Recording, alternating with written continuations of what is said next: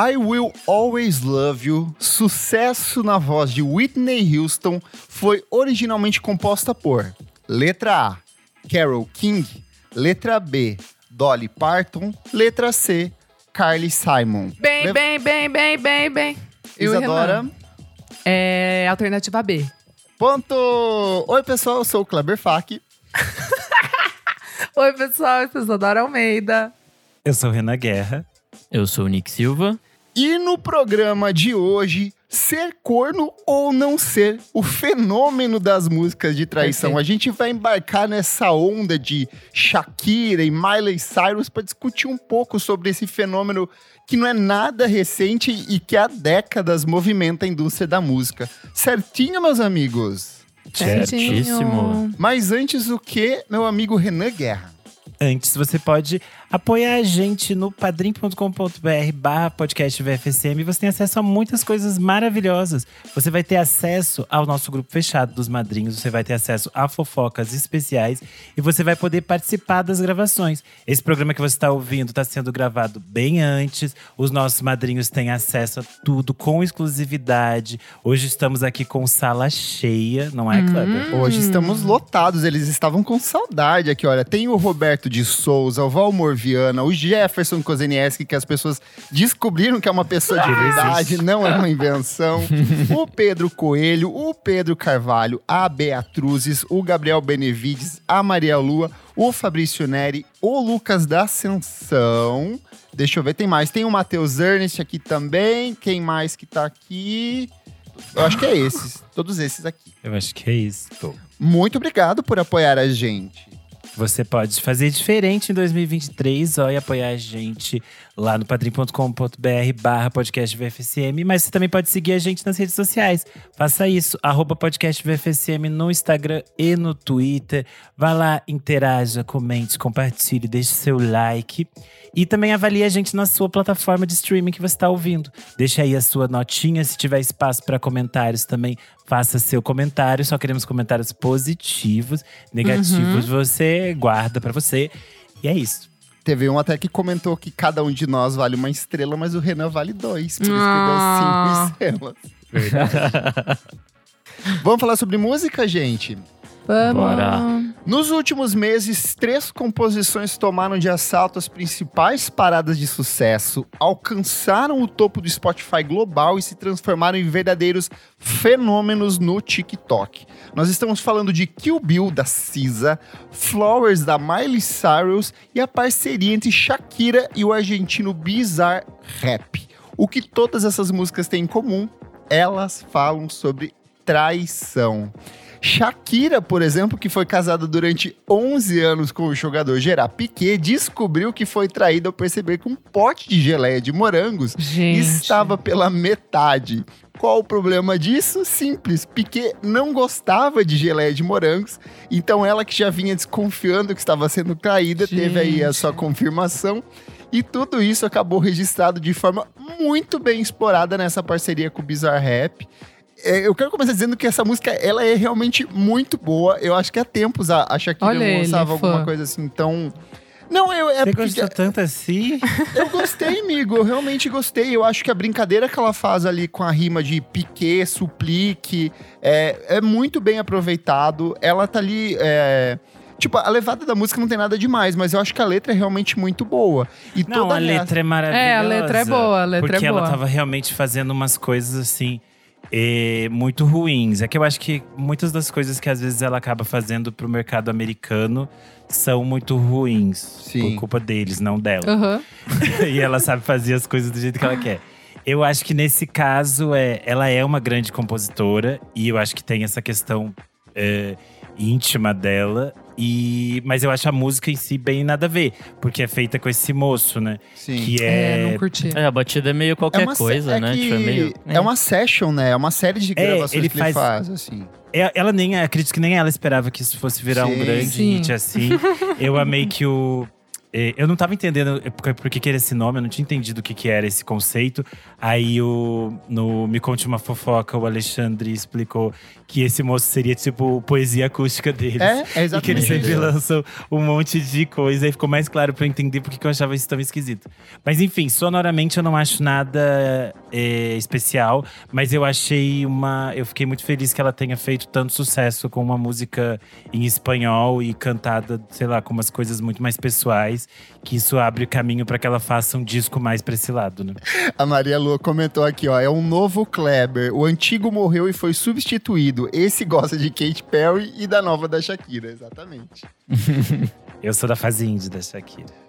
A, a Shakira não lançava nada tão bom desde o Waka Waka, É verdade. que fizesse verdade. um sucesso. O que, o que eu que é amei é, é, é porque assim, o Piquet tentou fazer graça disso, né? Então ele apareceu dirigindo um carro, ele criou, quis fazer chacota, só que se virou contra ele, porque agora, essa semana, é, publicaram um vídeo no TikTok dele num estádio assistindo o jogo, e as pessoas atrás dele cantando a música da Shakira pra ele, assim. Ele tava com uma cara putaça, então… Então, mas essa chacota aí que ele fez do carro inclui um bom contrato de patrocínio. Então ele tá ganhando dinheiro igual. No final das contas, os dois estão ganhando dinheiro. Mas a coitada tá sofrendo mais, porque é ela que leva nas costas toda a história do, do processo gigantesco de Sim. Evasão sim. fiscal. Né? sonegação. Deixa eu citar o trecho aqui, porque é muito bom. Ela fala: Ah, "Eu esse é não volto perfeito." com você, nem que você chore ou me suplique. Eu entendi que não é minha culpa que eles te critiquem. Eu só faço música, desculpe por ter espirrado em você. Você me deixou como vizinha da sogra, com a imprensa à porta e a dívida no tesouro. Você pensou que me machucou e me deixou mais forte. Mulher não chora mais, mulher conta. Esto es pa' que te mortifique, mastique, trague, trague, mastique. No regreso, ni que me llore ni me suplique. Entendí que no es culpa mía que te critique. Música, perdón que te salpique. Uma adaptação em português aqui. E é legal que ela fala dessa questão do, da, da evasão fiscal, né? Que todo mundo fez chacota falando que ela tava sonegando imposto e lavando Sim. dinheiro em paraísos fiscais. E ela joga aqui essa bomba pra ele, o que é bem É. provável pensando Então, mas a questão Eu da acho evasão também. fiscal, gente, é, ela, não, ela nunca deixou de pagar as coisas. É que a questão é, ela não mora oficialmente na Espanha, ela mora Sim. em diferentes lugares. E nos anos que eles colocaram que ela estava devendo fisco, são anos principalmente que ela estava trabalhando no The Voice nos Estados Unidos. Então ela estava gravando, ela passava grande parte do ano lá. Mas por ela ser casada com ele, ter filhos lá, criou-se essa. a- o fisco sempre fez essa, essa tentativa de correr atrás dela. E é, uma, é um caso comum na, na justiça no Leão da Espanha, que eles sempre perseguem celebridades. São vários casos. Tem, tipo assim, matérias que explicam vários casos de celebridades que eles vão atrás e tudo mais. Então, isso é bem nebuloso.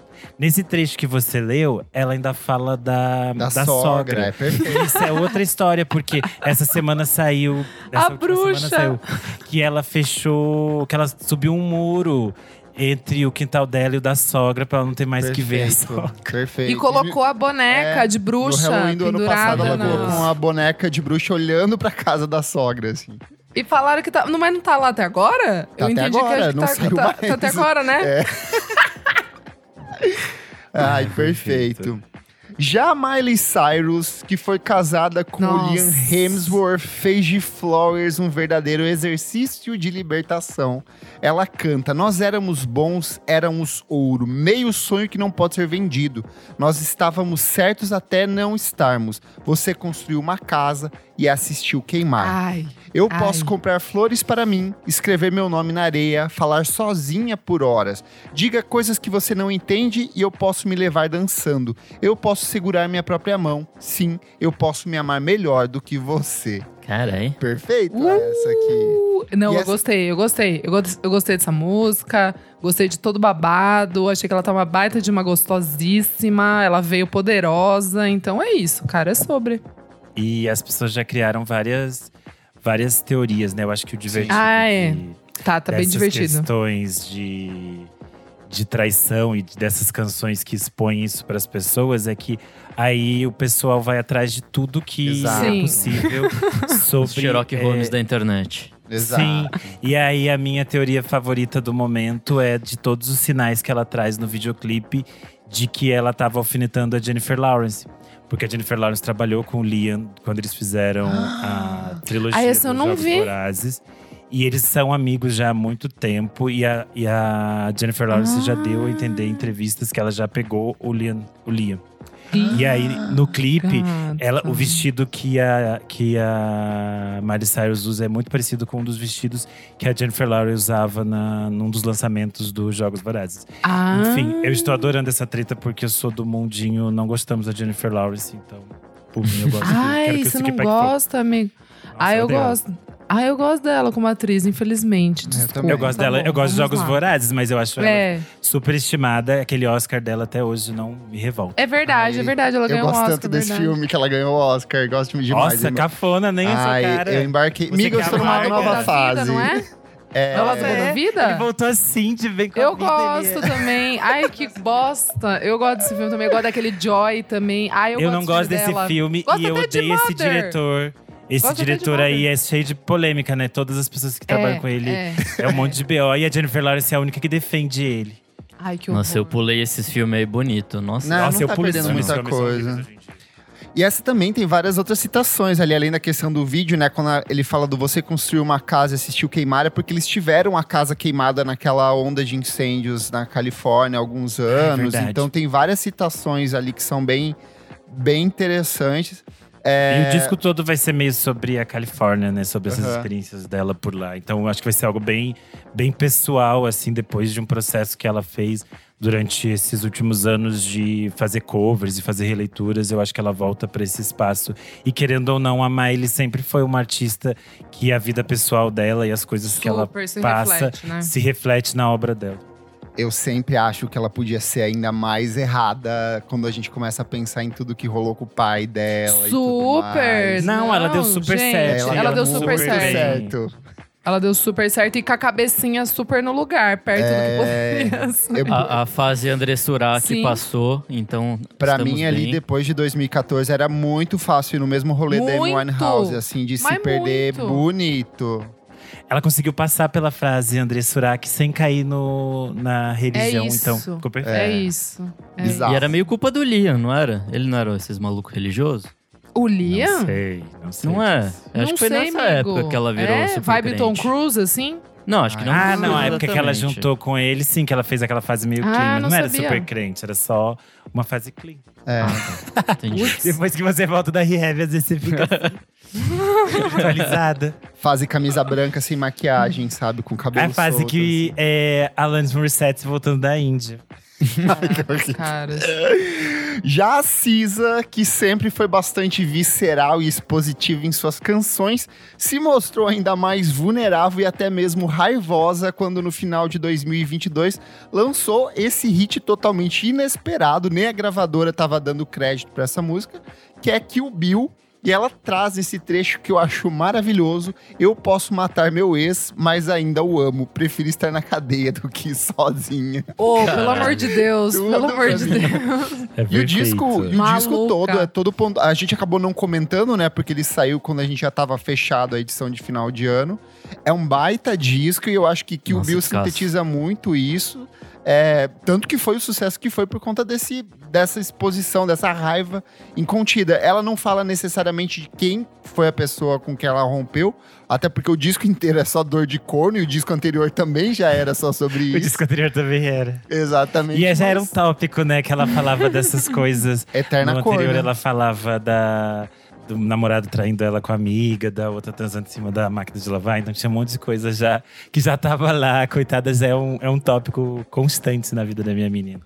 E eu acho que assim como o Renan falou, o que torna essas três composições tão atraentes para o público, para o público médio, para o público de TikTok, principalmente das teorias da conspiração, é o fato de que elas são composições totalmente cifradas, elas vêm com essas mensagens fragmentadas e meio que o público vai complementando o que, que são essas lacunas, né? Quem é essa pessoa que ela está referenciando? Que, onde era essa casa que pegou fogo? Quem era essa outra mulher com quem você dividiu meu pote de, de morangos?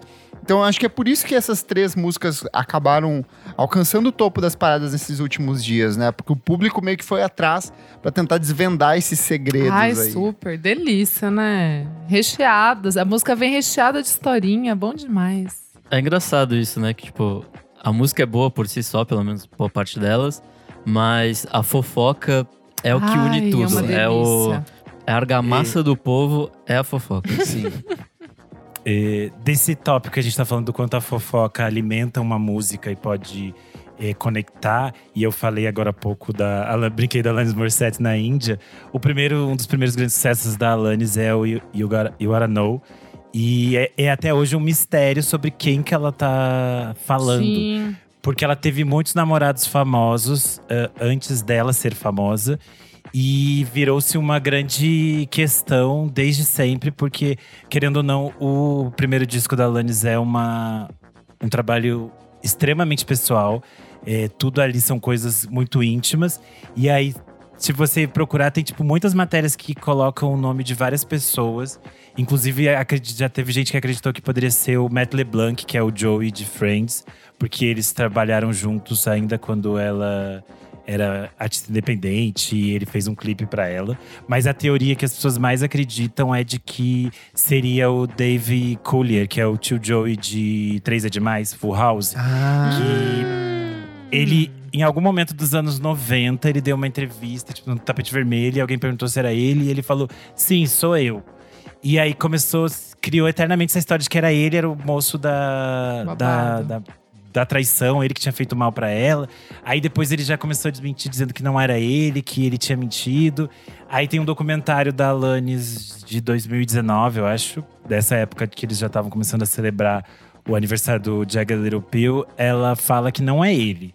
Mas ela também fala em algumas entrevistas que ela diz que eh, ela não gosta de personificar as canções Ah, é dela. verdade, é verdade. Ela fala isso no documentário. Tô lembrando, é verdade. É, que ela diz que, tipo, ah, ela acha que, querendo ou não, por mais que sejam coisas pessoais, ela não quer que Sim. uma outra pessoa seja vilanizada ou Sim, seja vista sim. a partir da música dela. E ela também acredita que, por mais que sejam coisas muito íntimas e muito pessoais, a história dela por trás não, não pode não deve interferir na, na interpretação das pessoas, do ouvinte. Sim. Coisa da Alanis, Sim. mas eu sou fofoqueira, foda-se a Alanis espiritualizada.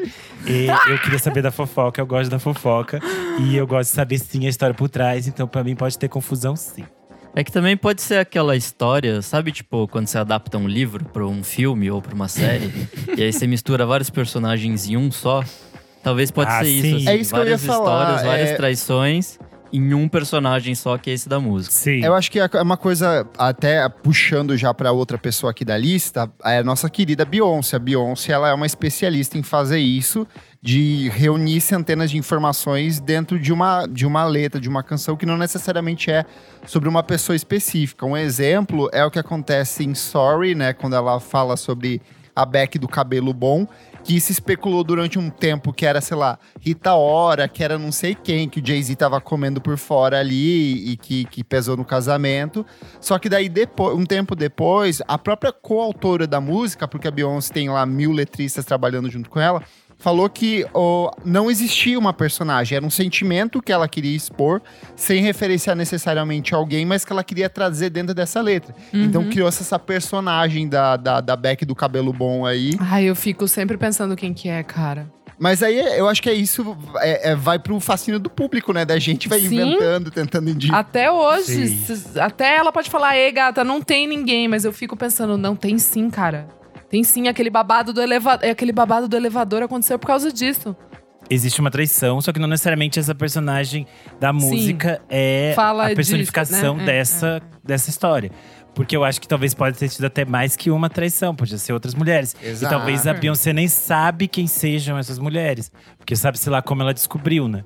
Aí a grande Até questão no, é… até no 444, ele, ele, o próprio Jay-Z fala assim, o que é, sei lá, você fazer uma orgia em troca da sua família, alguma coisa nesse sentido, sabe? Tipo, de que adianta isso Sim. e perder isso que você conquistou, saca? Então, Sim. a- dá a entender que não foi uma vez, não foi com uma só pessoa. É, é uma Sim, coisa E de nesse anos. caso, você citou o disco do Jay-Z, isso que eu ia falar, quanto é interessante que é uma traição que tensiona toda a família, faz a Solange dar um cacete nele no Ai, que elevador. Foi tudo! E a gente, e a gente vem depois disso com discos maravilhosos dos Sim, três, inclusive. Três. Então eu acho que isso é muito interessante com o mundinho artistas de bilionários. Ai, eu E é amo. engraçado que cada um fala de um ponto diferente da traição, né? Tem Sim. a traída, tem a que tava fora do casal, né? Assistindo ali de fora.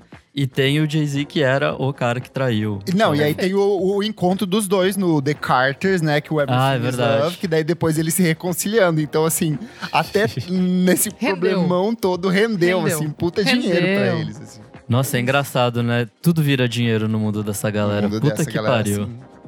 E, e a Beyoncé, por mais que a gente.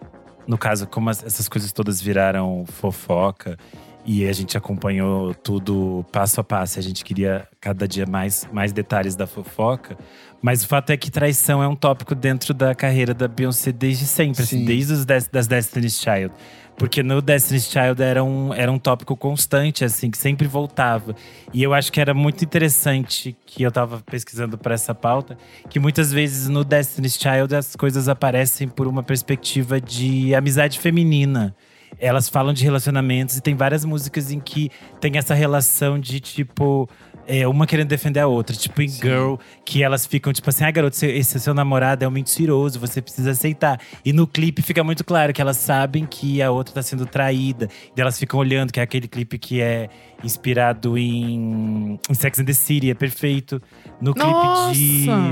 No clipe de Emotion também. A Beyoncé é traída e tudo mais, mas aí, tipo, a, a amiga perde a mãe. É, a mãe ai, foi, esse clipe é tristaço. Nossa, Sim, cada uma se elas, fudendo de tipo, uma maneira. É, é. Elas todas se, se unem pra ficar, tipo, a- junto com aquela que tá sofrendo mais, mas tem, Sim. essa, tem sempre essa conotação de, tipo assim, a traição envolvida nessa amizade delas. Assim, acho isso muito interessante. Eu acho que daí quando ela entra em carreira solo, isso fica até bem mais explícito num sentido de empoderamento. Por exemplo, na letra de Irreplaceable, sabe? Tipo, você acha que você não vai ser substituído, você é só um, bosta, pega suas coisas aqui, põe na caixa e vai embora, sabe?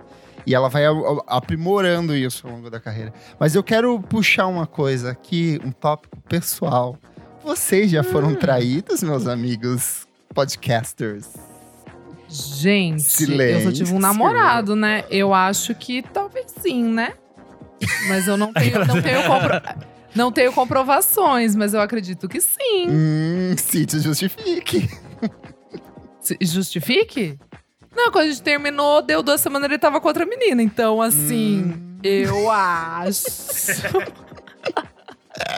Que já tava rolando. Ah, É verdade. Eu Foi quando eu te conheci. É, quando você começou amigos, a gravar o lembra? podcast. Primeiro dia que eu fui Verdade. gravar podcast tinha terminado. Olha que loucura. Verdade. Que loucura. Ah, com certeza teve, todo mundo deve ser traído, né, gente? A gente só não sabe, às vezes. Então, Vocês preferem saber ou preferem ficar na, na eterna dúvida? Ah, depende se, se você. Seu marido traiu com 20 pessoas e você. Que nem a Miley Cyrus, Miley e, a, Cyrus, porra. e a. A menina lá do ex-BBB. Aí é bom saber às vezes, né? E aí você pode fazer ou a Miley Cyrus e meter o pé, ou você pode fazer que nem a outra, que é Perdoar. psicótica, fica lá Perdoar. e ajuda, ajuda a destruir a carreira dele, porque hoje em dia ele não é ninguém. É verdade. Nossa, isso foi uma reviravolta maravilhosa. Nick Silva, você é corno? Já eu, foi com corno? certeza sou. É, meu, meu primeiro namoro é, firme, né? É, acabou sendo a longa distância, aí a gente terminou e logo depois ela estava grávida. Web namoro. Tranquilo, tranquilo. Grávida do mouse. Cybersex. É, quando eu tava pesquisando pra essa pauta, eu tava pesquisando o conceito de música de corno, né? Porque realmente no Brasil a gente fala muito disso, música de corno, música de Sim. corno. Aí eu caí num tópico do Reddit, que eu até tinha deixado aberto aqui pra ler pra vocês. Que alguém perguntou assim, há um ano atrás. Por que no Brasil música de corno é tão popular? Tipo, é extremamente popular. Eu falei com a minha mãe sobre e ela disse que é porque todo mundo já foi corno um dia. E que todo mundo consegue relacionar. Mas isso me fez pensar que todo mundo já teve diarreia. Mas não é extremamente popular nas músicas. Alguém tem alguma ideia do, que é, do porquê é popular? Aí alguém respondeu, quando você for corno, você vai entender. Perfeito. Que pariu. Perfeito. Mas acho que todo mundo já foi ou será um dia. Ou será quem vai trair. Porque é meio que. que É muito difícil não ser. É verdade. Pode ser E também, também. você pode ser traído em outras coisas que não só É verdade. no relacionamento Pra mim, amoroso. tra- traição de amizade, pra mim, é muito pior do que Nossa. traição Nossa, de. é pesado. É, pra mim, eu prefiro mil vezes ser traído por um, por um boy do que por um amigo. Porque é uma traição que não tem É. perdão. O, o boy, você Esses pode em algum momento pegar ele de novo, mas a traição de amigo não tem escapatória. Acabou. Esses dias apareceu uma um corte da do Saia Justa, na época que era a Rita Lee, a Fernanda Young e tal. E aí a, a Rita Lee tá falando o quanto ela quase não tem amigos, porque ela eh, se tornou uma pessoa muito fechada e ela sofreu muito com esse tipo de traição de amigos. E aí a Fernanda Young fala algo muito interessante, que ela diz assim, que quando as coisas envolvem sêmen e sangue, que é tipo família ou alguém que você tá apaixonado, as coisas ficam meio caóticas e meio bagunçadas. Mas que ela fala que a amizade tem alguma construção que é muito específica, que ela foi construída por outras coisas. E que aí, quando você é traído nesse cenário, é tipo assim, talvez uma das piores coisas. Porque era uma relação que vocês construíram basicamente na confiança. É na porque vocês- confiança. É. Então é complexo. Ai, perfeito, amigo. Nossa. A blow. É isso. Vou ficar pensativa aqui. Voltei pra escola, pros meus anos de adolescência. Levei É. várias facadas das amigas. é, Ai, gata. Eu já É. contei a história de uma vez que me enganaram com uma cartinha de uma menina. Não. Nossa, Ai. essas coisas marcam, né? Ai, que ódio. Eu tinha 12 anos, eu acho. Eu comecei. Uma amiga minha, melhor amiga da turma, começou, me falou que uma amiga dela estava interessada em mim e me mandou uma cartinha. E aí comecei a trocar mensagem com essa menina Nossa, da que cartinha. mancada, cara. E aí, até um dia que ela me mandou. Tipo, a gente combinou de se encontrar num sábado, né? Num sábado à Ai, tarde. E eu fiquei a tarde inteira esperando a menina. E aí, na segunda-feira de manhã, eu soube que a menina não existia, que era uma invenção dela. Nossa, Paulo no cu. Nossa, mas por que ela fez isso? Gente, terapia, de né? maldade, de maldade, pra Nossa, zoar. pau no cu, sério. Nossa, eu sofri tanto. Eu fiquei tão sentido com ela por ela ter feito isso, sim. Nossa, Por isso- isso dava por isso que eu- filme. por isso que eu virei gay. Aqueles. Bullying na escola. Escreve Saí dali e fui Kleber. mamar o pai dela. Aqueles. Mas é, mas é uma série da. HBO. É isso. Mas olha, seguindo aqui, ó, é, a gente sabe que essa coisa de música de, de traição, de corno, não é uma coisa recente, é um fenômeno de longuíssima data na história da música.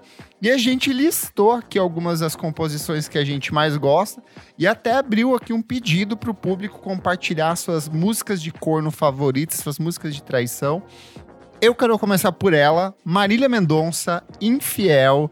Ela é a rainha da sofrência, ela tem várias músicas que são altamente icônicas nesse sentido. Ela fez uma Sim. carreira enquanto viva em cima desse tipo de temática, mas eu acho que Infiel, pra mim, ela é, é, é perfeita porque ela joga com essa coisa de quem trai, quem está sendo traído, pega todas as dimensões, as nuances desse relacionamento de traição, né? Sim, que eu, eu acho que o sertanejo tem uma parte ali do sertanejo romântico, partir do final dos anos 80, 90, eles sempre falaram muito desse tópico de uma forma que às vezes estava muito relacionada a esse espaço do do tipo assim, do sofrimento só meio romântico, assim, tipo, ai, fui traído, fui enganado. E eu acho que com esse, nessa fase da Marília Mendonça e desses outros artistas do sertanejo universitário, do feminejo e tal, a gente teve várias outras perspectivas, assim, as músicas ficaram mais complexas, porque eles tentaram explorar de tantas maneiras esse universo da traição, que a gente teve, assim, músicas de todos os pontos de vista, sabe? Tipo aquela da da Simone, da Simária, que ri- ri- é, fez sucesso esses dias. Ai, como é que é? Esqueci o nome. Peraí. Esses dias. Esses dias. Não, é que voltou. A música, tipo. é, No dia do seu casamento, acho que é, não é? Eu acredito que é essa. Não tenho certeza, gente. Se não for, não for, depois alguém me corrige. Ó, Mas é que ela Roberto tá voltou. falando aqui. que ela voltou um dia no. Roberto falou, O- é amiga o nome. É amiga. Isso, o nome? amiga, Ah lá, verdade. ah lá, boa. É, ela voltou no Twitter porque as pessoas é, viralizaram esse um trecho que elas fazem a performance ao vivo. Que é tipo assim, elas ficam falando que o marido da outra traiu, traiu, e depois fala assim, eu era amante dele, entendeu? Só que elas são amigas. E aí volta pro tópico que a gente falou. Que daí, Sim. nesse caso, tem a dupla traição. Sim. E aí Sim. tem as polêmicas de que hoje em dia elas também são brigadas, né? Tem toda essa questão. Então acho que por isso as pessoas voltaram nisso e, e acharam curioso. Brabo. Tudo. Uma aqui, ó, que estreou muito bem com um disco inteiro sobre traição. Menina Olivia Rodrigo lançou o. SOR ali em 2021. E ela conseguiu dialogar com diferentes faixas de público, de idades muito diferentes, de jovens e adultos, justamente por ter essa coisa da traição. É, dentro do disco tem pelo menos ali umas quatro ou cinco músicas que focam diretamente nessa temática. Driver's License, Traitor, Deja Vu e Good For You. E o sucesso foi tamanho em cima do disco que o Joshua Bassett, que era o ex-namorado da cantora e suposto responsável pelas traições que ela detalha nas faixas, precisou ser internado por conta de uma crise de estresse. Então ele teve uma taquicardia maravilhosa, precisou fugir das redes sociais. Coitado. Então, eu acho que foi uma vingança muito bem feita, assim, em cima disso. Ah, Quer dizer, né? Na hora de trair, trai. Na hora de, de Agora receber o de Aguentou, volta. não segurou, não segurou a bomba.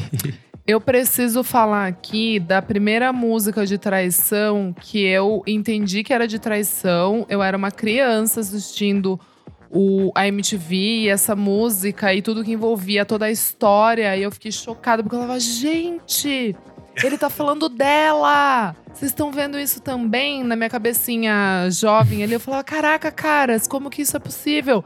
Que é, o, é a maior traição do pop, gente. Britney Spears traindo Justin Timberlake com Crimea River. Ai, Crime River. É a melhor Verdade. música da carreira deste homem. O clipe faz referência a ela. Ele coloca uma atriz igualzinha, usando a Britney usando as mesmas roupas que ela usava na época, até a boina e tal.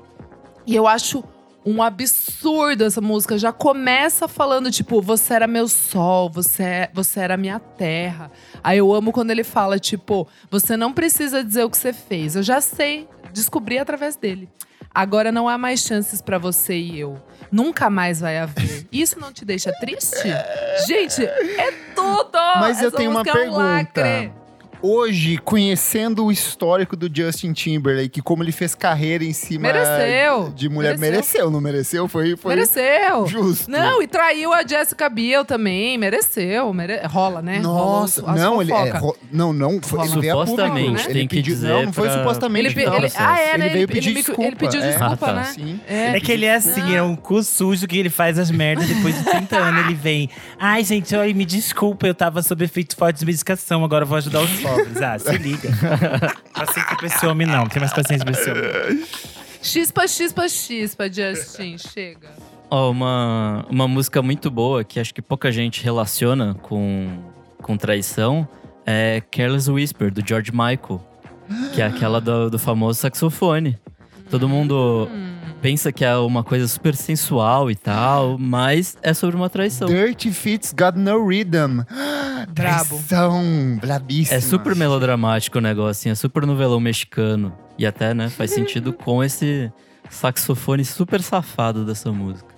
Você falou de traição de uma música que as pessoas não relacionam com traição. Eu, eu pensei que você fosse citar o Rei A, do Outcast, que é uma música Ah, de sim, traição. ele fala isso nos próprios versos da música, só que ao- também na canção ele fala: vocês não querem ouvir, vocês só querem dançar. Então as pessoas ficam tão apegadas Shake- ao ritmo, ao shake the Polaroid picture, que elas esquecem Ai, que ele perfeito. tá tratando sobre. e- e- Os me, maiores. me corrijam, o clipe não é um velório? Não é num É. velório? O clipe é um É. velório. É, é o amor, é o amor, tipo, é, é, né? A morte do E- amor. A morte ali do. do- Esse é, nesse, clipe é nesse disco que, que tem uma música que é basicamente o André pedindo desculpa pra mãe da, da Erika Não, Badu, Miss tem? Jackson é do. Do anterior? É do Skent, S- Stankonia. Stankonia. Eu, Hum, tá. eu fiz um especial, um clássico sobre o Verdade. The Love Below, Speaker Box com o Luiz. Quem quiser ouvir, a gente fala desses clássicos. Reia, The Way You Move, Roses, enfim.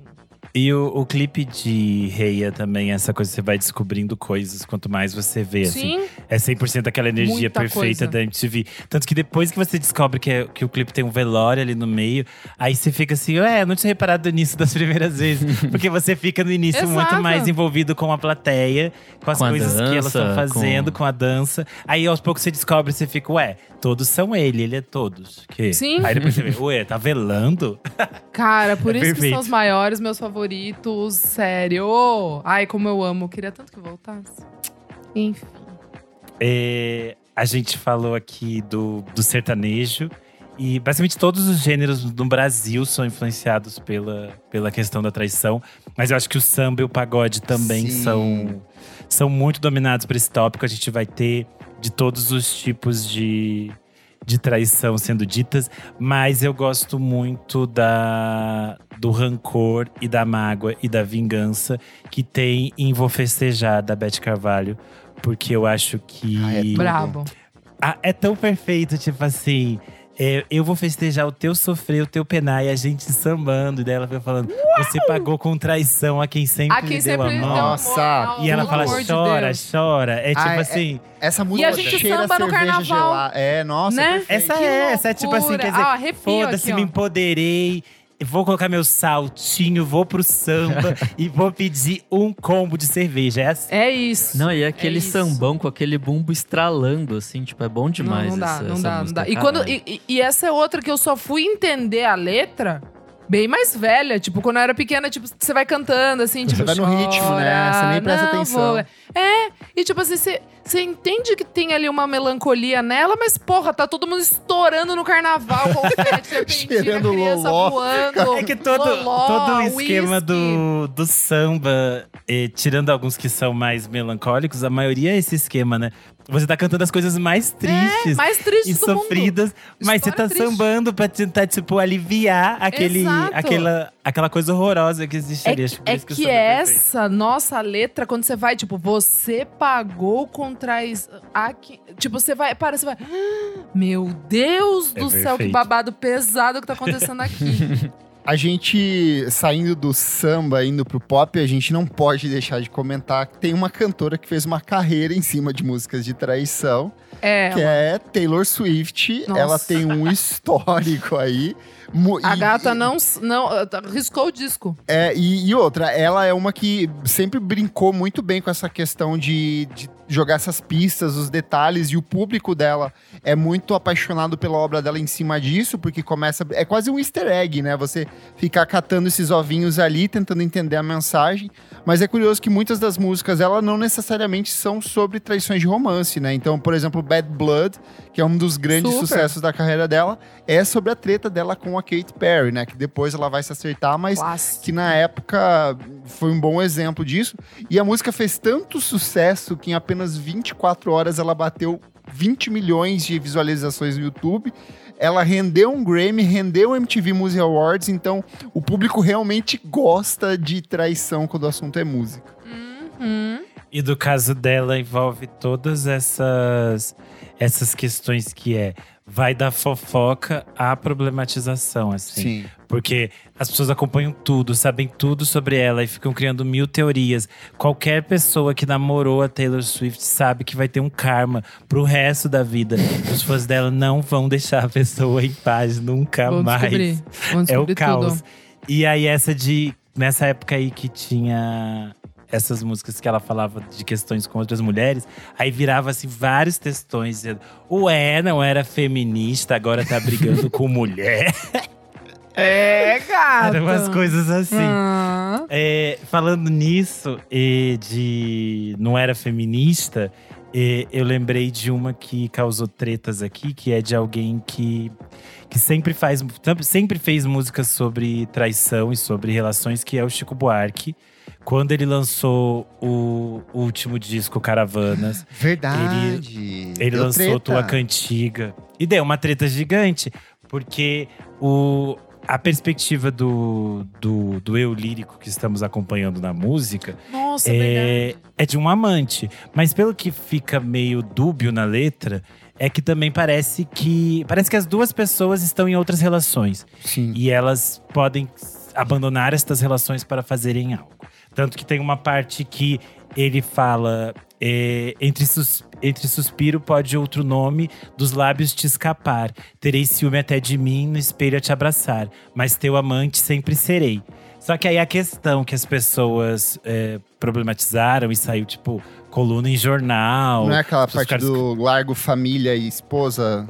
É, Não que tem ele, ele fala: largo mulher e filhos e Isso. de joelhos vou te seguir. Daí falaram: ah, isso está muito datado, porque este não é o ideal romântico que nós queremos hoje em dia. Foda-se, porque, tipo, o Chico Buarque não escreve sobre o ideal romântico que você quer ter ou não. Ele escreve sobre personagens. Isso sempre ficou muito claro em todas as músicas dele, desde sempre, né? E aí ela cabe leituras que, tipo, não significa que esse personagem é bom ou ruim. Ele tá fazendo uma merda. E, obviamente, também é uma hipérbole, né? Do jeito que ele falou. Eu acho que tem uma coisa muito legal nesse disco que você tá falando, que é o Caravanas, é porque se você for parar pra olhar as letras de todas as canções, é, é sempre do ponto de vista de um eu lírico velho deslocado da sociedade. Então, tipo assim, é um homem velho Sim. tentando sobreviver nos tempos atuais. Então, tudo isso se aplica, essa questão da traição, as visões políticas que tem ali dentro, assim. É, é um baita disco justamente por isso. Então, eu lembro que muitas das, das discussões era qual o limite do eu lírico, sabe? Até onde a gente pode brincar com essas coisas dentro de, de um- de uma obra de arte, né? E dentro do caso do Chico é meio engraçado, como se as pessoas não conhecessem o trabalho dele, sabe? Como se elas esperassem que ele só fosse responder de alguma forma óbvia às nossas discussões, sendo que ele nunca foi assim. Um exemplo que eu pensei foi a faixa Mil Perdões, que a a Gal gravou nos anos 80, ele até chegou a fazer. Depois ele fazia ao vivo na época do Carioca, em que basicamente o, o, o, personagem da música ele tá pedindo perdão pra pessoa amada. E aí ele fala perdão, tipo assim, é, te perdoo por me esperares, te perdoo por é, querer que eu vá nas coisas. Ela, ela vai falando várias cenas que deixam muito claro que a pessoa que está perdoando é a pessoa errada. E aí ela vai no final dizer: é, te perdoo por, é, por te trair. E é tipo super confuso. Se isso surgisse hoje em dia, as pessoas também iam super ficar perdidas na história, porque um dos versos a- o eu lírico diz: é, Te perdoo por ergueres a mão, por bateres em mim. Só que dá bem pra ver que ele era um cuzão, entendeu? Então a gente não sabe qual é o cenário que essas histórias aconteceram. sim. E aí, então, essa complexidade de uma, de uma de uma letra que pode ter, e as pessoas às vezes esperam que ela seja mais óbvia, né? E acho que isso que é divertido. Quem também Sim. brincou muito Ai. com essa questão do eu lírico são os queridíssimos do Los Hermanos, principalmente Ah, no eu ia puxar Ventura. essa, amo. A outra, Amo. eu acho que é o exemplo mais claro disso, assim, da, da, da mudança de perspectiva. A gente tá vendo do ponto de vista de uma mulher cantando Perfeito. sobre um homem. Mas tem uma música de traição lindíssima dentro desse disco, que é Conversa de Botas Batidas, em que os protagonistas da canção morrem esmagados por um desabamento. Então.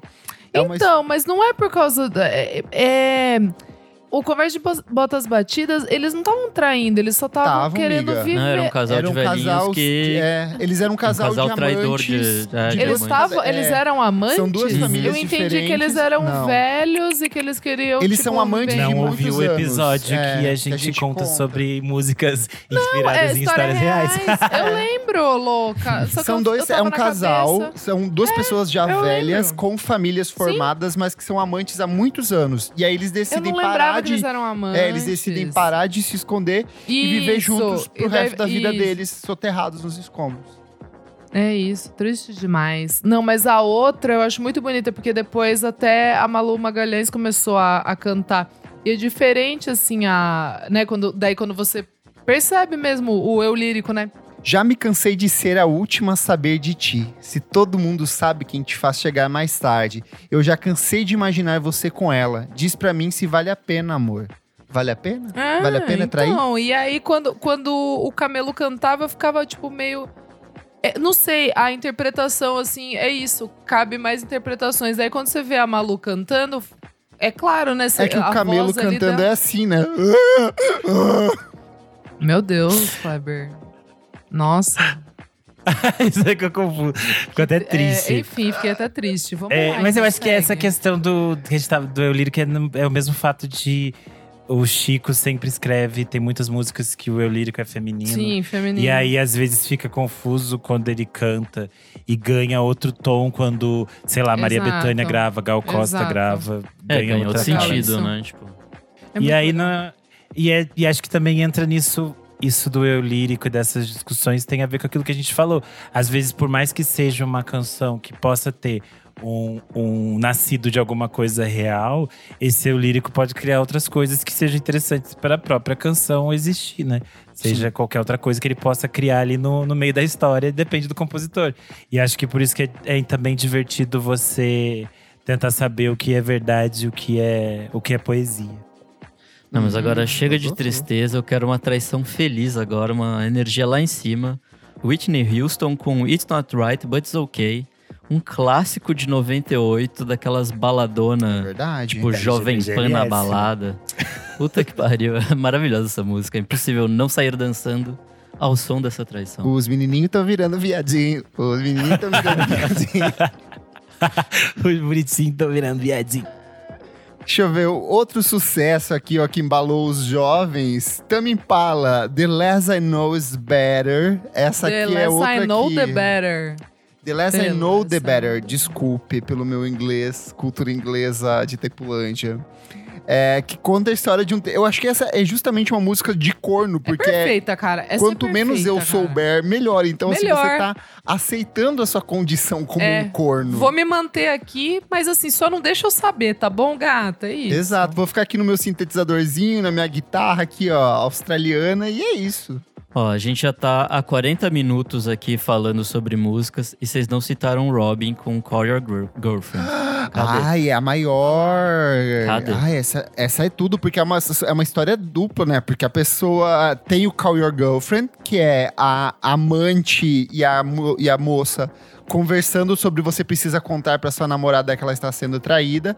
E a namorada está vendo isso na mesma festa e é retratado em Dancing on My Own. Então, são duas histórias de pontos de vista diferentes aí. Ai, perfeita, rainha, poeta.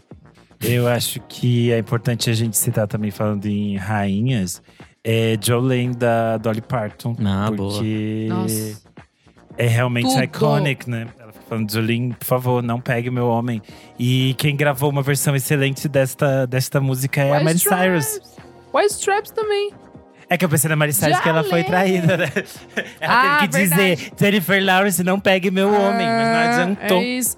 É, Coitada, porque é a, Meg é a White deve ter sofrido que dela, o né? diabo na, na mão do Jack White, coitado. A Dolly Parton é godmother da, da Miley, então ela já deve ter pegado Sim. umas dicas com ela, então Sim, esses dias eu vi um vídeo delas juntinhas cantando, tão é fofas. muito bom. Muito Elas são bom. muito queridas. Eu perguntei no Twitter quais são as músicas favoritas de traição das pessoas. E aqui, ó, a arroba todo vapor falou. Me dê motivos é de sangrar o coração também. Tim Maia tem, tem várias ali. De, Tim Maia é outro Nossa, que sim. babilonizou. Ah, comentário do Matheus Fiore, ele falou 50 reais da Nanacita e várias outras pessoas comentaram os 50 reais. Eu acho que é um bom exemplo do, de uma dessas músicas da leva do sertanejo, do feminejo aí. Também tem essa questão de pontos de vistas diferentes. Muita gente falou Lupicínio Rodrigues e citou Vingança como uma das canções. Quem tem um disco de coisas do Lupicínio Rodrigues e que tem várias músicas que falam de traição, também é a minha mãe, Adriana Calcanhoto. Então ela geralmente volta nesse tema também. E às Ah, vezes tem é, um e disco é de isso. versões dele? Tem, ela fez em homenagem de. É tipo um disco ao vivo, celebrando Ah, ele, porque são todos gaúchos. O Sandro Moreira, ele falou Bodas de Prata do Aldir Blanc e João Bosco. O Ricardo Pereira, arroba Same Old Page, citou aqui um clássico perfeito chamado Amigo Fura-Olho, do Dead Call, com participação do Latino. Isso é um clássico, gente. Isso aqui nos anos 2000 torava demais. E eu acho que toda é, essa, essa música pop, ou, ou mesmo a música brega brasileira, é cheia dessas coisas. Tanto que a gente tem Falcão e todos esses outros que fizeram clássicos maravilhosos que toravam no SBT. A Bárbara Scaramboni citou uma aqui que eu sou apaixonado, que é Araqueto com Amante. Eu acho essa música perfeita, ela é muito boa. E ela também falou Amada Amante do rei Roberto Carlos. Ai, essa é perfeita, é verdade. É bem de corno essa. Essa é bem de cor, né? Da fase bem que ele vai virando já cafonão. É. É, ele já começa a colocar aqueles casacos jeans na capa dos discos. Ele vai ficando assim. Brinco de pena. Perfeita essa fase. Ai, Perfeito. tudo. Fechamos, meus amigos. Falamos sobre Hum. traição, confessamos nossos sentimentos. Foi, foi um episódio emotivo. É, Foi, Isadora tá até reflexiva agora.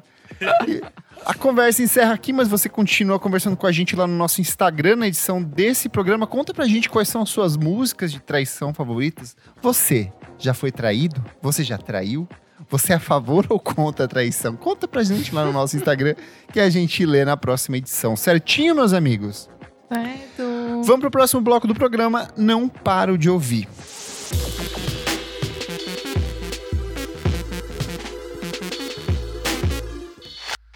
Vamos lá, pessoal. Começando o nosso segundo bloco. Não paro de ouvir. Renan Guerra, o que, que é esse bloco?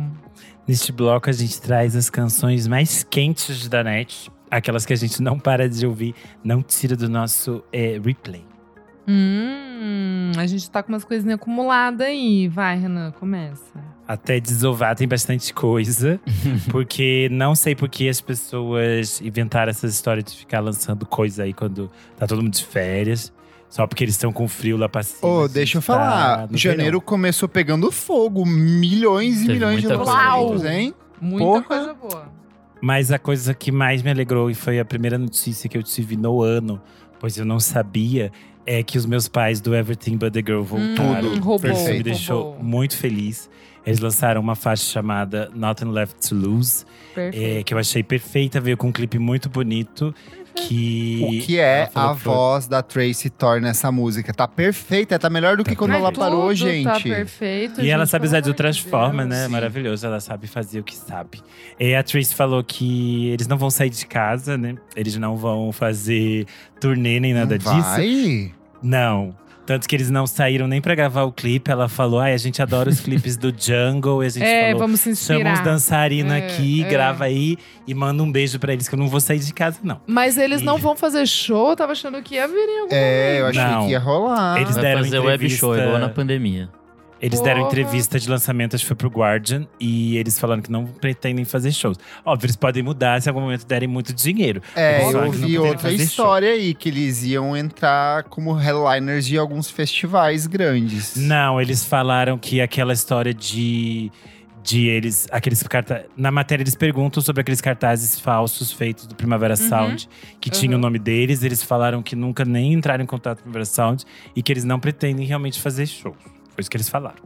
Tá bom. E estou, tô só trazendo informação, gente. Se eles mudarem de ideia depois, não é culpa minha. Estou torcendo para que mudem. Estou fazendo Sim. aqui trabalhos para que eles mudem de Sim. ideia. Sim. É, a questão é, eles vão lançar o primeiro álbum deles em 24 anos. Vai ser dia 21 de abril, Tô se chama pronta. Fuse. Então estamos ansiosas por isso. Prontinha, prontinha. Quem vai lançar disco novo também este ano é a minha mãe, Adriana Calcanhoto. É, vai se chamar Errante, vai sair em março. Ela lançou recentemente o primeiro single que se chama Horário de Verão, o saudoso Horário de Verão. Que e Deus o eu achei tenha. bem gostosinha. E, E o Janjo disco- não vai voltar com horário de verão, não? Cadê? O Lula ia, ele ia, ele ia fazer uma pesquisa. Se É, as pessoas ver, querem. Não sei é. se vai voltar. É, este novo disco da Calcanhoto é o primeiro disco dela a sair pelo selo Modern Records da Alemanha, que é um selo da, ligado à BMG. Ela é a primeira artista brasileira a assinar com eles, então vamos ver o que vem aí. É, de single saiu também algo que estava guardado há séculos e que a gente nunca tinha uma versão oficial, que é Jupe Me. A música da Tudo. Jupe do bairro com o Cyber Kills Maravilhosa. MC Tap. É uma música Jupe-me. perfeita. Então lambe-me. Quero sexo. Ela sempre cantava ao vivo. É, tem essa base do Danny Benassi, que ele não esteja ouvindo. E que ele não saiba, que ele não derrube a música. Porque eles nunca conseguiram. Eles ficaram muito tempo tentando conseguir algum, de algum Calma, modo. alguma eles não conseguiram? Foi na louca? Não tem uma autorização oficial. Não, mas nem com a gravadora. Porque às vezes não é nem do artista, mas é com a gravadora, né? Não sei, às vezes podem querer tirar. Ih. Talvez, não sei. Não sei o que tem aí, não quero saber. Espero que ninguém descubra e que continue Eu lá, porque a faixa é ele. perfeita. Vou marcar. Vamos deixar. Quem não puder, quem puder já baixa essa versão oficial pra gente ter guardadinho. E também single, eu tenho ouvido muito a nova música da Kelela. Ela já tinha Ai, lançado tudo alguns singles chique. Lindos, né? Que a gente falou aí, aqui né? no, no final do Super ano bem. passado. Esse novo single se chama Contact. É, nossa, o clipe também maravilhoso. Ela está gostosérrima. Ela tirando uma panca no quarto, curtindo.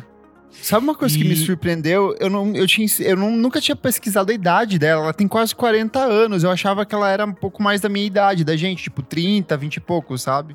Mas ela quase. Não, ela tá aí já. perseguindo a Caroline Polachek faz É. anos. É, joguem Caroline Polachek no Google, gente, vocês vão entender qual é a treta. É, ela vai lançar então um novo disco, que é o segundo disco da carreira dela, o Raven, dia 10 de fevereiro.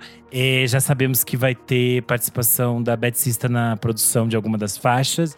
Então estamos curiosos para Não é vem aí. rumor, não, Roberto. Ela produziu algumas das faixas, sim. Se não me engano, uma, pelo menos uma faixa garantido que ela produziu. Ela já tinha Ixi. trabalhado naquele remix da Linda Quebrada para aquela pra coletânea de remixes daquele anteriormente. Sim.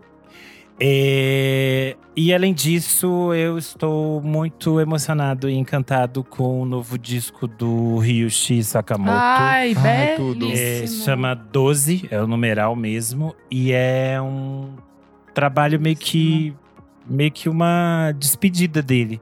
É, ele trata de um câncer. Ele, faz- ele teve um câncer já desde 2015. Ele teve Aí um ele câncer na garganta, que entrou em remissão, e depois ele teve um câncer no reto, que é o que ele está tratando agora, e está numa fase bem delicada, que inclusive teve que sair, se distanciar dos palcos. Então, talvez seja o último disco do homem aí. Ah, é, é ele já, o, o câncer dele já chegou no estágio 4, que é o estágio Sim. terminal. Então ele faz tratamentos paliativos. É, ele, ele fez uma cirurgia grande no início de 2021 e ele ficou vários meses no hospital. E quando ele retornou do hospital em março de 2021, ele começou a, a produzir esses, essas pequenas peças musicais que para ele eram como rascunhos, assim, sketches, que ele fazia diariamente. O disco acompanha meio que os 12 meses, princi- 12, 13 meses principais pós essa grande cirurgia que ele estava de recuperação e que ele estava testando a maioria dos tratamentos que ele tem feito. Então é uma fase bem complexa que ele falou que em alguns momentos ele não tinha nem forças para ter interesse por música, de tipo, seja ouvir ou muito menos pensar em composição e que esse processo de criar esses rascunhos é, foi algo que meio que foi criando um hábito para ele assim. Então ele acabou escolhendo 12 dessas faixas que ele achou mais interessantes dessa, desse número de faixas que ele tem e, e lançá-las em disco. Tanto que as faixas só têm a data da gravação. Sim. Elas têm tipo numeral ali, elas não têm um nome. E ele falou que a ideia dele é poder fazer esse tipo de processo enquanto ele ainda tiver saúde para isso até. Ele ele ele morrer. Então acho que é um processo meio é doloroso, mas acho que é, é muito bonito. Que nem sei lá como foi com o David Bowie ou com Sim. todos esses outros artistas que são Sim. muito Leonardo, geniais. o Leonard assim. Cohen também, ele foi conseguindo É. fechar Sim, de um jeito sim. bonito. como eles vão transformando uma coisa que é tão dolorosa em uma coisa tão bonita, assim. Então, quando eu comecei a ouvir, eu fiquei assim, chorando, pensando, meu Deus, ele vai morrer, mas meu Deus, que lindo é poder Sim. existir no mesmo tempo que ele, sabe? Então, vale muito a pena o novo disco do Ryushi Sakamoto, 12. Ah, eu sou muito grato por ter visto ele duas vezes ao vivo. Ai, aqui ainda no. Brasil, glória. Muito bom. Glória. Ai, vamos lá. Nikes, o que que você traz? Bom, pra despesar um pouco o clima, eu vou com Shame, com Six Pack. É, Boa. música maluquíssima deles, né? Bem diferente, Parece. né? Bem diferente. Pra mim lembrou mais tipo um Squid ou Parquet Courts do que as Sim. próprias músicas do Boa. Shame, assim. Sim, sim. É, aí a música serve como o- um dos singles, né, pro próximo disco deles, é Food for Worms, que sai no dia 24 de fevereiro pelo selo Dead Oceans. Então, Daqui logo mais dias, já então. tá aí. É. E o legal dessa música é que ela vem acompanhada por um clipe bizarríssimo. Uhum. É, parece, tipo, umas animação bem tosca, parece, tipo, gráfico de PlayStation 1 ou Neo Geo, sei lá, umas coisas bem, bem toscas, assim. É, outra música que saiu esses dias, saiu há poucos dias, eu achei bem legal, é a Maya Folic. Ai, com tava na Get minha, Off My perfeito. House. É, puta, ela Eu gosto dela, não ouvi. Eu Vou tá bem também, roqueirinha, assim. Tá... Acho que ela antes tinha uma, uma pegada um pouco mais pop, nessa ela tá bem roqueira. É, e também Na verdade, prepara... não, ela sempre oscilou, assim, se você pegar o primeiro disco dela, o anterior, é, que esse é o disco novo, né, que vai ser o É, o Roach, o anterior ele oscila também bastante por essas coisas de mais pop, mais ruidosa, algumas músicas bem minimalistas, outras bem complexas. Eu acho que tá a cara E dela. o Pops também está rock, né?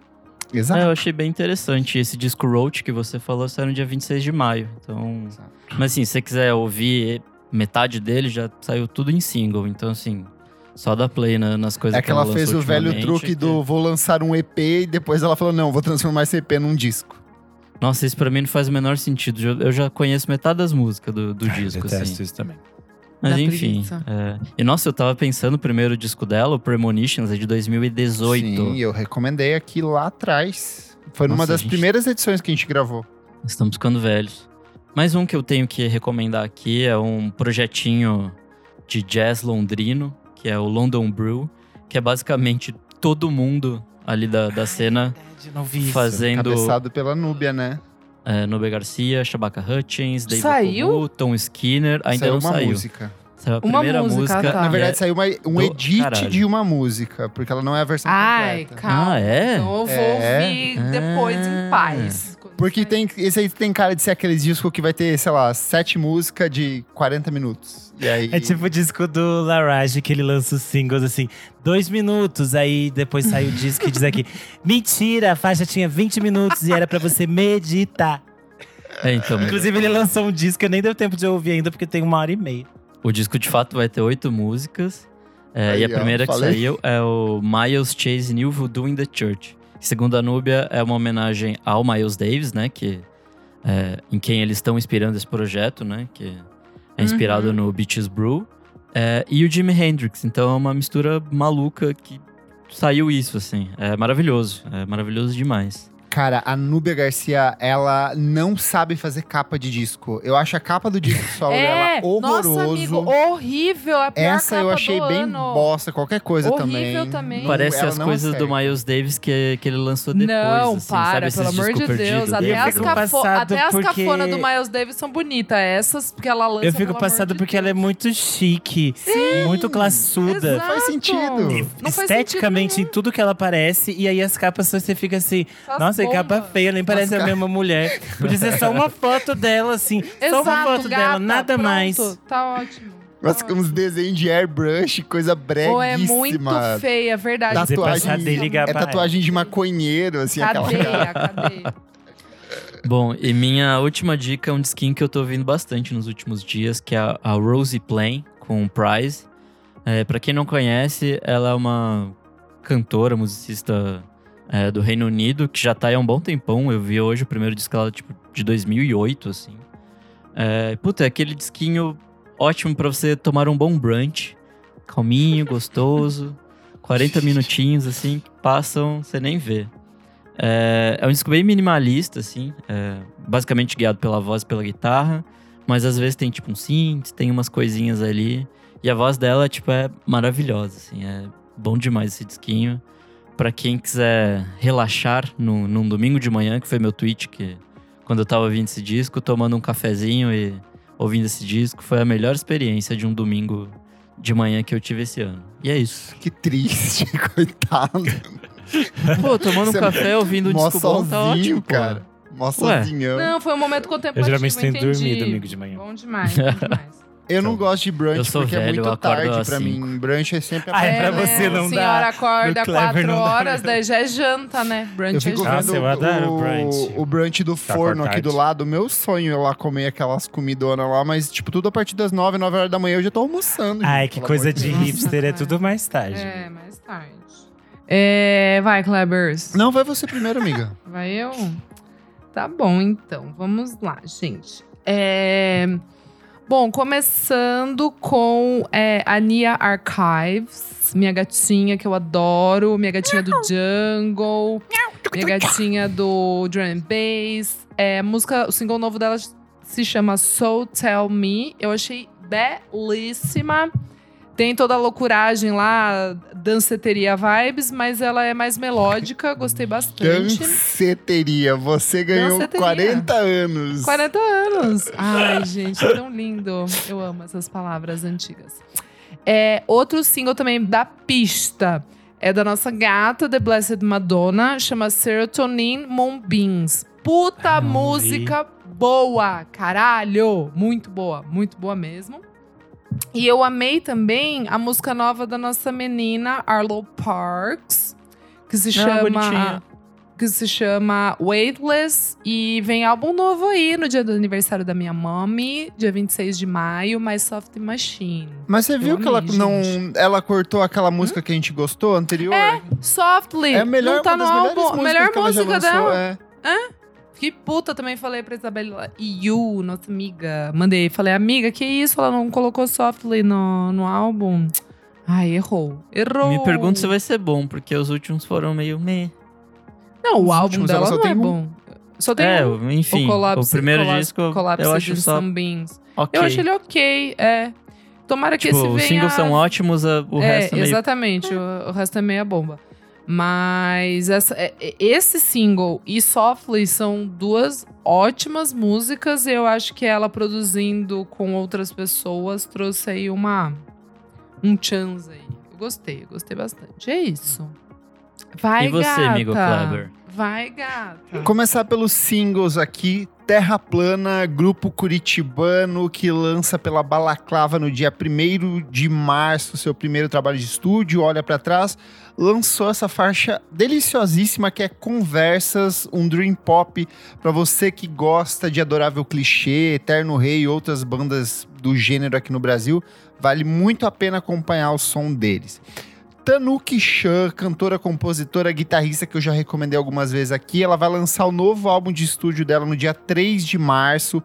É, o disco se chama Gizmo, tem coprodução do Tori Moá e ela lançou essa música que é uma maravilha, Thin Air, um shoegaze assim, meio um noise pop, com participação do Enum Clau, que é aquela banda que a gente já falou aqui várias vezes, vale muito a pena. Chama Ando- Gizmo de Gizmo? Gizmo de Gizmo. Ou Gizmo? É que Gizmo é o Ah. cachorro que ela adotou durante a pandemia. Ah, achei que era o Gizmo do, do Gremlin. Não, pode ser, talvez seja por causa disso. Pode ser, deve ser por É. causa disso. Porque o, o Mogwai chama Mogwai por causa dos Gremlins. As pessoas Sim. amam os Gremlins. e o Gizmo é o nosso Mogwai mais famoso. Uma coisa que eu estou viciado e não paro de ouvir mesmo é o Wednesday. Eles vão lançar o novo álbum de Amigo, estúdio tava deles, hoje. Red Soul God. O disco sai no dia 7 do 4 pela Dead Oceans. Eles lançaram recentemente Chosen to Deserve. Perfeita, impecável. Perfeito. Parece um, um- um Big Thief, assim, um pouco mais enérgico ali, mais potente. É, mas mais raivoso, Bull é. Believer, que é uma música que eles É. lançaram no finalzinho do ano passado, tem nove minutos e é uma das melhores coisas que eu já ouvi na minha vida, porque assim, a música segue até determinado ponto, de repente eles simplesmente começam só a gritar. É muito bom, as guitarronas estourando, a menina se esgoelando de guitarra ali. Então vale bastante a pena. Eles lançaram um descasso durante a pandemia em É, 2020. então, o tem Twin outros Plagues, né? Eu trabalhos. tava ouvindo esse super, tipo, Mas essas, super é que legal. essas músicas recentes estão assim, É, muito acima. é, tá muito, diferente, acima. muito melhor. Sim, assim. por isso que eu fui voltar a ouvir o outro. Pode Nossa, crer. vocês falaram tantas palavras em inglês que até me perdi. É, para quem se perdeu assim como para quem se perdeu assim como eu, gente, é, o Clever sempre arruma tudo aqui embaixo, fica Exato. uma listinha certinha Isso. com todos os links. Então, lembre-se, tem todos os links certinhos, bonitinhos, é só clicar e dar play. Sério, Renan tem que dar aula de gancho, porque puta que pariu. E pra fechar as músicas, o nosso queridíssimo S.D. Lewis lançou Fever Dreamer. Puta! Que é uma muito baita boa! parceria com a Charlotte Day Muito Wilson boa! e o Channel 3. Muito Ok, boa. ele criou uma Só fórmula faz isso, o Channel Trace ele só criou- faz isso. Ele criou Só uma faz isso. fórmula que é Sim, uma, uma, sim. uma base de é disco boa. retrô, uma mina branca cantando e um negão fazendo um rap ali. Não, e o Channel Trace fechou. só assim, ó. Vou comer seu cu esta noite, você vai gostar. É isso, só isso. É bem isso. um negócio bonito. A música É faz isso. parte do álbum Audi Lust and Higher Lover, que saiu nesse último dia 27 de janeiro, então vale muito a pena você correr aí pra ouvir. Discos. Começamos o ano muito bem se tratando de música brasileira, porque Sara Não Tem Nome lançou A Situação, o aguardadíssimo segundo álbum de estúdio dela. Demorou oito anos para ser finalizado, altamente político, muito sensível, muito delicado. Renan Guerra e eu tivemos a oportunidade de conversar com ela em um por trás do disco, então vale muito a pena ouvir esse trabalho. Que vai sair na semana que vem, inclusive. Exato. Lucas Santana voltou com O Paraíso, novo álbum de estúdio dele. É, sai pelo selo francês No Fromage. É um trabalho interessantíssimo, tem várias participações, inclusive de artistas franceses. A versão que ele faz para a música do Jorge Ben, Errar Humano Oeste, é perfeita, assim, mas as músicas que são criações dele, que tem essa questão política e debates ambientais, também são muito interessantes e vale muito a pena. Adorei que ele falou, falava interessante, não falou que é bom. Não, é muito bom, porra. Eu gostei demais do disco. Tem várias canções fantásticas ali.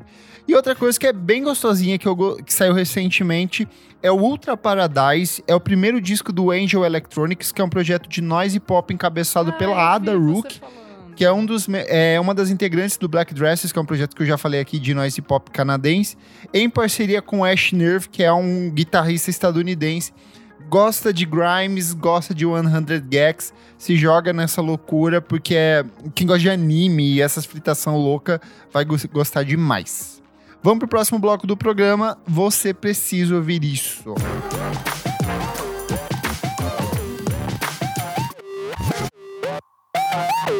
Chegamos ao terceiro e último bloco do programa. Você precisa ouvir isso. Isadora Almeida, o que, que é esse bloco? Amigo Nick, nesse bloco a gente vai trazer diquinhas aqui mais aleatórias. Pode ser um livro, um álbum antigo, um filminho, uma série, o que você quiser. Boa, o que, que você traz para esse começo de ano?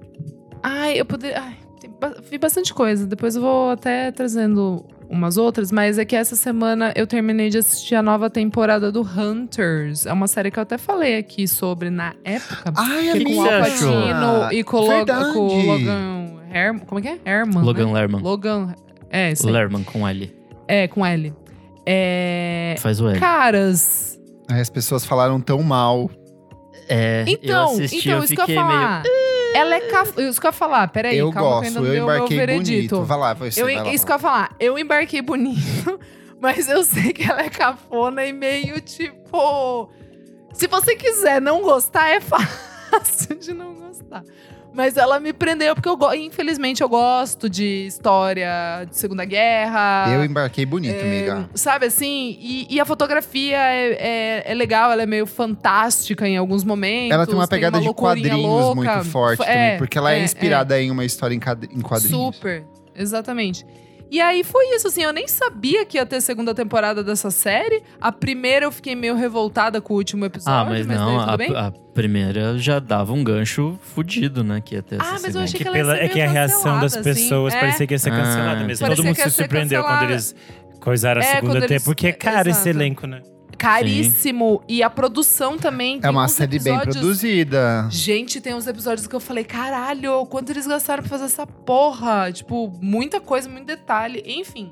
É legal, assim, tipo, te prende, você vai assistindo assim, e é isso. Eu achei um segunda temporada. problemático, assim. Ainda mais o último episódio, assim. Eu falei, ai, cara. Ah, sério, então, sério amigo, mesmo. é. Ai, mas é isso, não vou falar, né? Vejam Não vou vocês. falar. e Gente, opiniões, essa não existe mais problematização. Só pode problematizar coisas de Big Brother. Resto não chega. Perfeito, perfeito. Três meses de alienação. É, delícia. vamos parar aqui. Sem esse discurso político Não, aqui. é, é que, puta, eu achei bem, tipo, meio raso o discurso, assim. Mas enfim. Mas é, é, Ela- é. a série, Essa série como um ela todo, é, é, meio... legal. É, tipo, é divertido.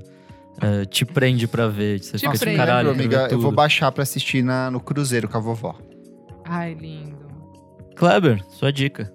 Minha primeira recomendação, eu organizei toda a discografia da maravilhosa Whitney Houston, do pior Ai, pro melhor quero ler. álbum. Tá bem ler. legal. É uma discografia curtinha, uma mulher que trabalhou muito, mas produziu relativamente pouco perto de outras cantoras Uhum.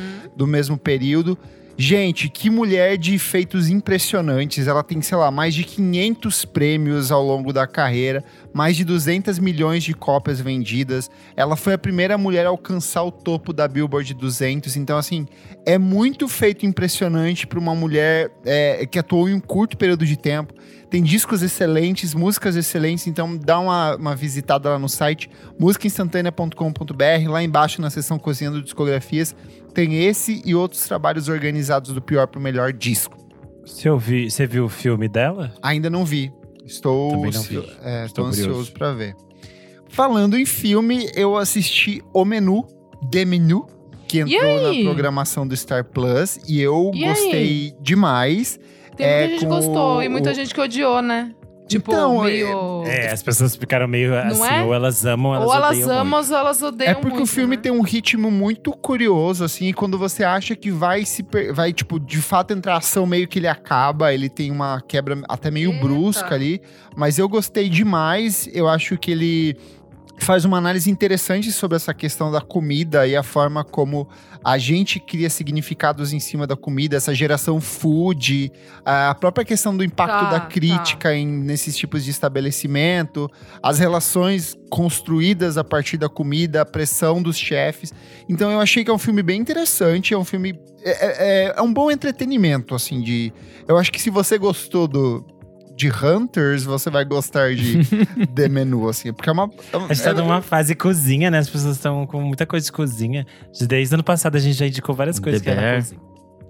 The Bear, gostei. o chefe, o. Tem um Porra, outro que- mano, The Bear vai se fuder. Melhor Eu vou série, começar a assistir na, na viagem também. Cozinhando com Rita Wolf. Aliás, fica aqui também a indicação. The Bear, maravilhosa, melhor trilha sonora. É. Puta que pariu. Não, é, então, dá um check aqui, porque, pelo amor de Deus. É isso, minhas recomendações hoje. Tá Boa. bom, gata. Tá ótimo. Renan, sua vez. Bom, é, na fase de final de ano e virada do ano, as pessoas ficam é, vidradas em BBB. Eu, na verdade, é, não vou Você tá ler o livro. Não, eu não assisto, porque senão eu fico louco. Então, mas Eu só vejo os memes. e nessa fase de início de ano, eu é, tiro, faço a minha nova skin, que é a skin cinéfila. E sempre Tá. tento ver todas as coisas do, do Oscar. Nunca consigo, tem várias coisas que eu desisto e falo, nunca vou ver isso aqui mesmo, que Sim. parece ser horrível. Mas enfim. é, e aí assisto várias coisas, nem só coisas que estão no Oscar, mas é uma fase que eu sempre assisto bastante filme, então é, assisti algumas coisinhas bafo do. É, para nossa comunidade LGBT, como o Glass Onion. Agora a gente sabe que Ah, o personagem principal é o nosso queer icon, estamos aguardando o futuro dele. É, assisti a Megan também, então um beijinho pra minha nova diva. Estou apaixonado por ela cantando Titanium.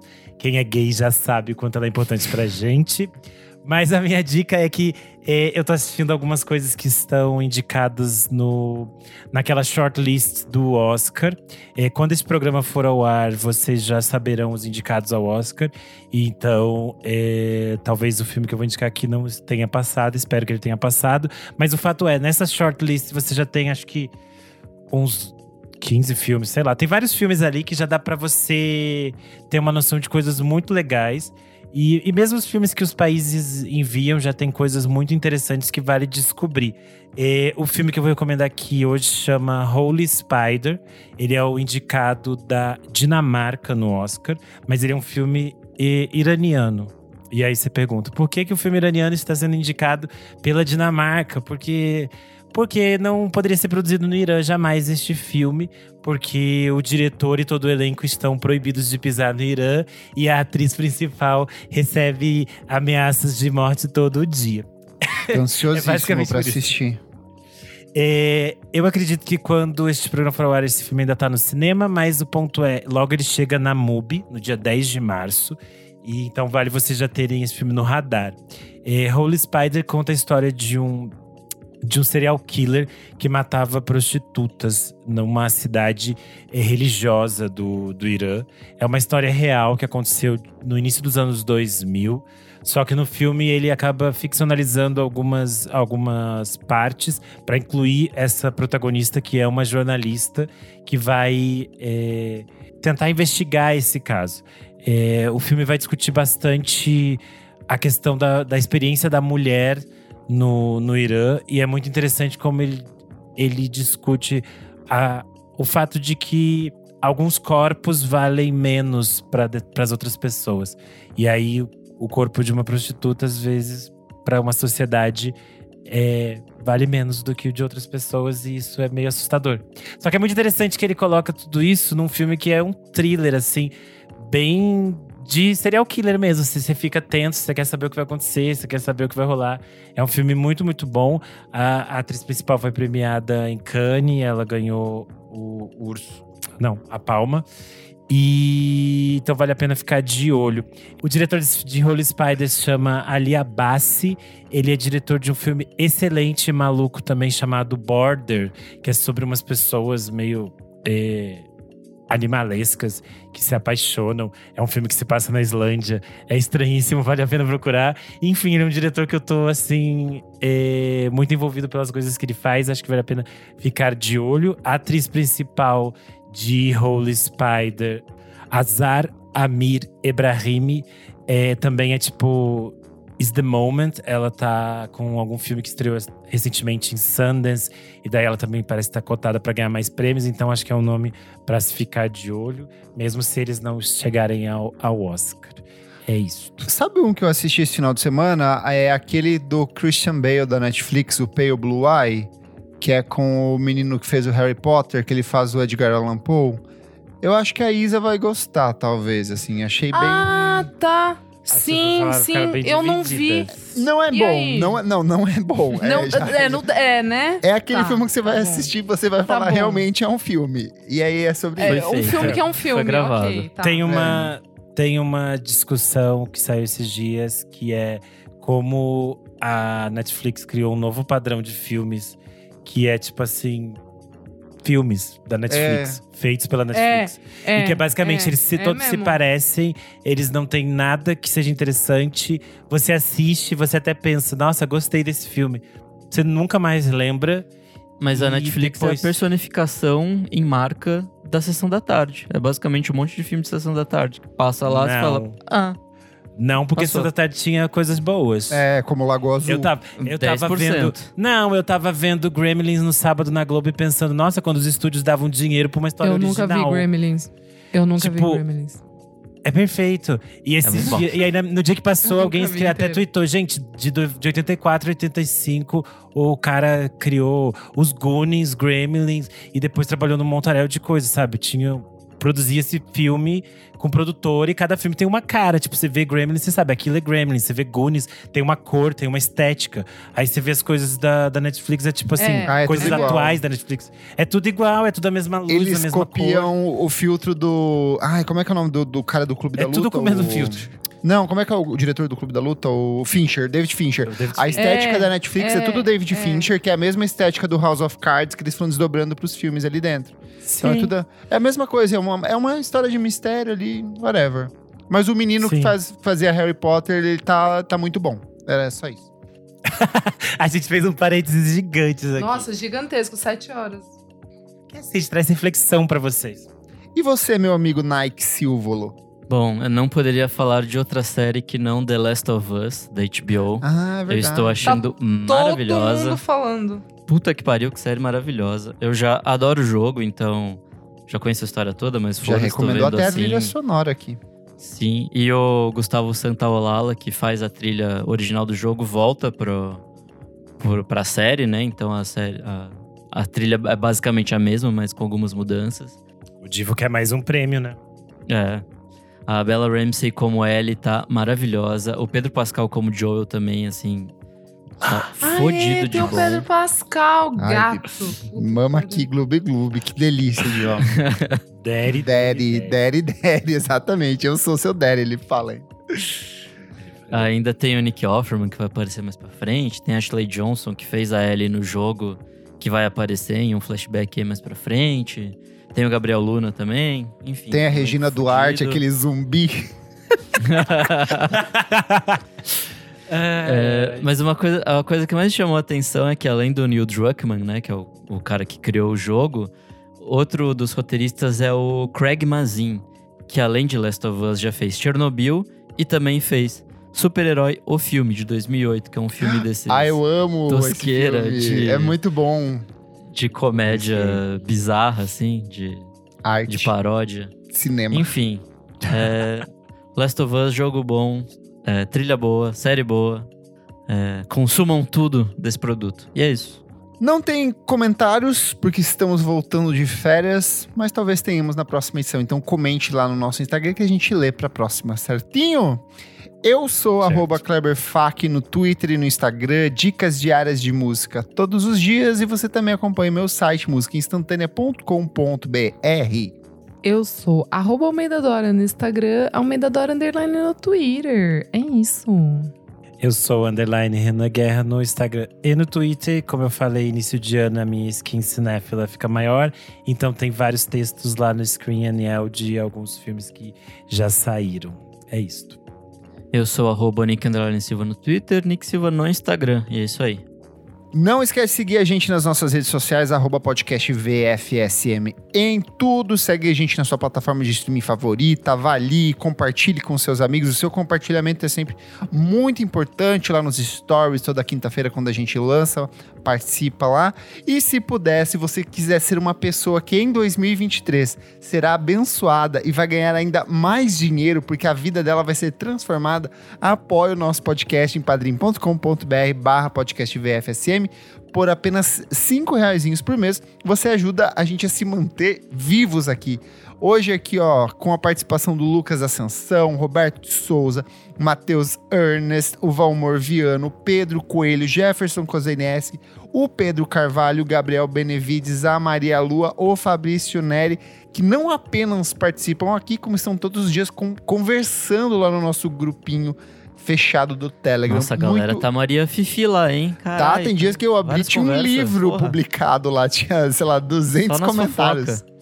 Só e aí, você que não está apoiando, está perdendo. Exato. Você está vendo apenas uma. Se você não assiste o Untucked, você está vendo apenas metade do show. Ai, referências gays para gays. Muito obrigado pela sua audiência e até a próxima edição do programa. Tchau, tchau! Tchau. Tchau.